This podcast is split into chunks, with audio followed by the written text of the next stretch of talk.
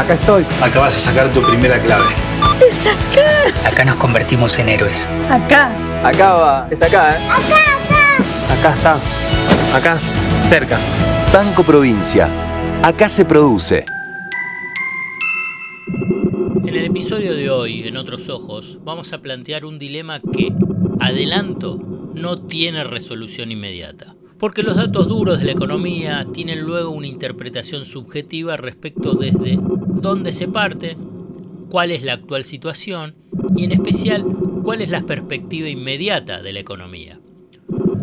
Los interrogantes que nos convocan se refieren a si la recuperación de la economía en este segundo año de pandemia es sostenible, por qué en este año no hubo una mejora en el ingreso de los sectores populares pese a la mejora sustancial de la actividad productiva y, en definitiva, si la economía solamente se recompuso de la pérdida del 2020 sin margen para seguir creciendo o, en cambio, sí existen bases firmes para transitar un sendero de crecimiento sostenido.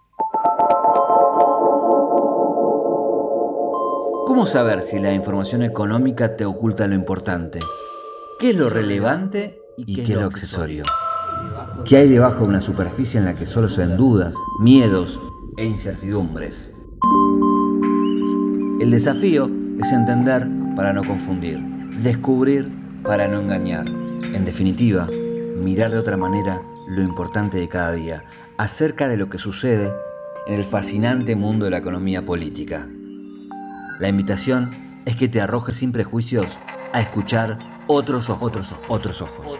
Puede ser que así la venda que oscurece se empiece a aflojar. Pasadas las tensiones políticas de la elección de medio término, sin que se produzca el derrumbe del gobierno, los focos principales sí dirigen al frente económico, que exigen respuestas a dos interrogantes opuestos. Primero, ¿la economía está caminando rumbo al precipicio y es inevitable la caída al abismo? O, segundo, la economía está teniendo una recuperación vigorosa luego de la debacle de la pandemia y tiene buenas perspectivas de continuar en un sostenido sendero de crecimiento. En estos días se difundieron informes oficiales que dan cuenta de un firme crecimiento del Producto Interno Bruto, de un abultado superávit del balance comercial, de un fuerte incremento de la producción industrial y de un avance del empleo registrado. Vamos a analizar cada uno de esos indicadores. En septiembre, la producción de bienes y servicios marcó el tercer mes consecutivo que supera la actividad prepandemia. El Producto Interno Bruto acumula una suba de 10,9% en los primeros 10 meses del año y se proyecta un cierre del 2021 en el 10%, cifra similar a lo perdido en el 2020. En el acumulado de los primeros nueve meses del año en la industria, la recuperación de la producción manufacturera es de 6% contra el mismo periodo del 2019. Esta velocidad de recomposición industrial se encuentra entre las más rápidas del mundo, por detrás de China y por encima de varias potencias. El empleo, la producción industrial viene operando en el mayor registro del 2018. Las estimaciones preliminares del Ministerio de Desarrollo Productivo arrojan que el sector volvió a crear en forma sostenida empleos formales. La suba respecto a diciembre del 2019 es de 42.000 puestos, o sea, un 3,7% más.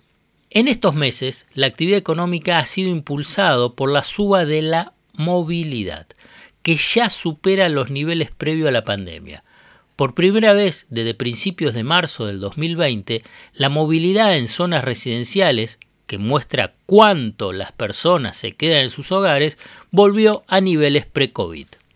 El incremento de la circulación está impactando positivamente en forma directa en las actividades más castigadas por la pandemia, gastronomía, turismo, servicios recreativos y culturales, el transporte de pasajeros y ciertos segmentos del comercio minoristas, particularmente el de indumentaria y calzado, con mayor presencia en centros de compras. Y por último, la balanza comercial anotó un superávit de 1.601 millones de dólares en octubre pasado, continuando así con la tendencia que empezó en diciembre del 2020. En el acumulado de los primeros 10 meses del año, el saldo positivo de la balanza comercial sumó 13.940 millones de dólares. Es el mayor desde el 2011, o sea, desde los últimos 10 años.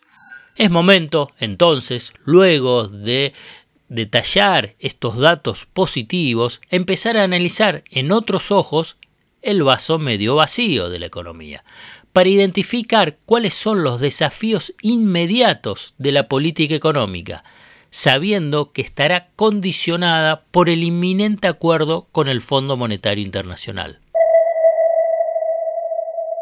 Cecilia Todesca, secretaria de Relaciones Económicas Internacionales. Se ve una recuperación fuerte de la actividad económica.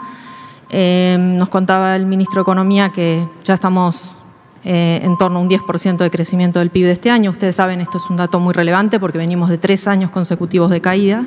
Este crecimiento está traccionado por el consumo, está traccionado por la inversión y por el sector externo. La industria se ha recuperado mucho y eso es muy importante porque la industria es traccionadora de otros sectores y además paga buenos salarios en general y en la industria ya estamos 8,1 arriba de 2019. En la recuperación del empleo también es buena, tenemos 10 meses consecutivos de aumento del empleo asalariado privado Ustedes saben, el primer trabajo fue dar vuelta a las suspensiones. Nosotros teníamos, efecto de la pandemia, una cantidad muy importante, en torno a 600.000 trabajadoras y trabajadores con suspensiones. Esas suspensiones se dieron vuelta, es decir, esos, esos trabajadores y trabajadoras no perdieron su empleo y ahora cobran el total de su salario. Eso es lo primero a la salida de la pandemia y sobre eso hemos recuperado desde el punto más bajo unos 140.000 empleos, estoy hablando del sector privado registrado. Pese a la sustancial mejora macroeconómica 2021, la situación sigue siendo crítica, muy crítica. ¿Por qué? Porque si bien esas variables están en valores prepandemia, todavía la economía no se encuentra en niveles del 2015. O sea, le queda recuperar el terreno perdido durante el ciclo político de Mauricio Macri. El panorama laboral y social es frágil, porque los estragos de la pandemia todavía no se han superado. Los ingresos de los sectores populares siguen deprimidos. Están un 20% de pérdida promedio en términos reales. Caída está concentrada fundamentalmente en el gobierno 2015-2019. En estos dos años del gobierno de Alberto Fernández pudo recuperarse poco y nada es los ingresos de los sectores populares. En realidad, solo consiguió evitar un retroceso mayor. La pobreza por ingresos monetarios alcanza a 40,6% de la población y la indigencia a 10,7%. Cifras que indignan en términos de la cuestión social. La fragmentación del mercado de trabajo se manifiesta en un importante grado de informalidad. El trabajo en su conjunto se está recomponiendo, pero todavía no ha regresado a la situación de 2019, cuando ya entonces era crítico. Además, el Banco Central enfrenta un panorama complejo en el, en el, manejo del stock de reservas, pese al saldo positivo de la balanza comercial y los menores pagos de deuda luego de la reestructuración de los bonos en manos de inversores privados locales y del exterior. Se le suma que la deuda de casi 45 mil millones de dólares con el FMI tiene un doble impacto negativo. Es un pasivo impagable en las actuales condiciones y a la vez arroja a la economía argentina a una permanente auditoría del fondo. Para completar este cuadro crítico, la inflación. La inflación se ha ubicado en un rango de variación mensual muy, muy elevada con una tasa anualizada de 50% a pesar del congelamiento de tarifas y combustible, mínimos ajustes del tipo de cambio oficial y escasa presión de costos por el lado de los salarios. Además, se le ha sumado un factor que presiona todavía más sobre la inflación, que es el aumento de los precios internacionales de las materias primas y de insumos difundidos.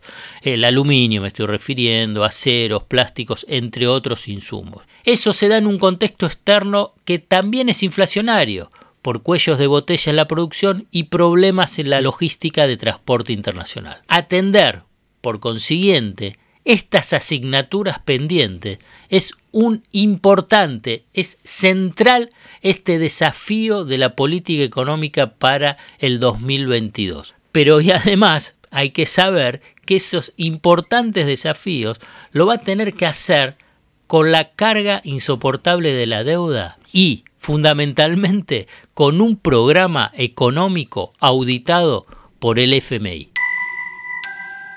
Hasta acá llegamos hoy. Otros Ojos te propone escuchar algo diferente para entender algo diferente del torbellino de noticias diarias que nos atraviesa en el mundo de la economía política. Hasta el próximo episodio. Acá estoy. Acá vas a sacar tu primera clave. ¡Es acá! Acá nos convertimos en héroes. Acá. Acá va. Es acá, ¿eh? Acá, acá. Acá está. Acá, cerca. Banco Provincia. Acá se produce.